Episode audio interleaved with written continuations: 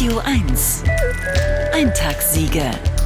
Der skurrile Kosmos von Sarah Bosetti. Ich möchte mal eine These zur Klimakrise äußern. Sie basiert auf allen mir bekannten Fakten, Zahlen zur Klimaerwärmung und deren voraussichtlichen Folgen und all meinen eigenen sowie wissenschaftlich dokumentierten Erfahrungswerten mit dem menschlichen Wesen. Hier kommt meine These.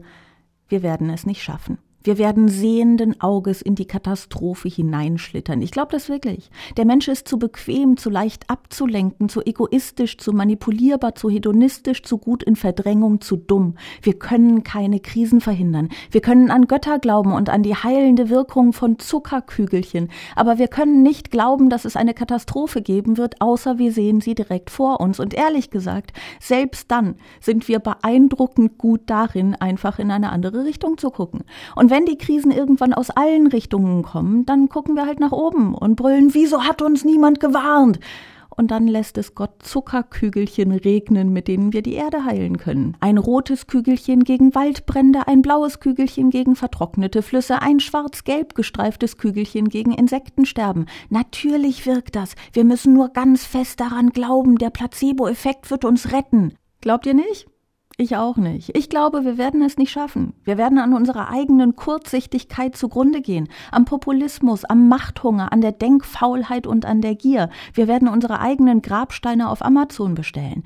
Ich weiß, es gibt sie immer noch, die Hoffnungsvollen, die rufen, es ist noch nicht zu spät. Und das mag auch stimmen. Aber der Mensch ist nicht dazu gemacht, diese Krise zu meistern. Wir können Krisen bewältigen, die maximal zwei Wochen dauern, weil dann ein Impuls reicht, ein viraler Empathie-Hit, der in zwei Wochen die Welt umrundet. Zwei Wochen, in denen wir uns mit leicht müffeligem Pathos an der eigenen Großartigkeit ergötzen. Das können wir.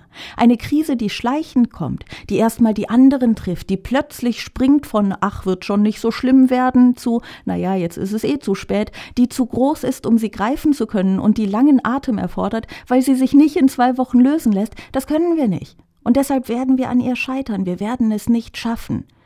Na, gute Laune? Wartet ihr noch auf den krassen Twist, der meinen moralinsauren und auch sonst ziemlich sauren Monolog ins Positive wendet, ins Optimistische?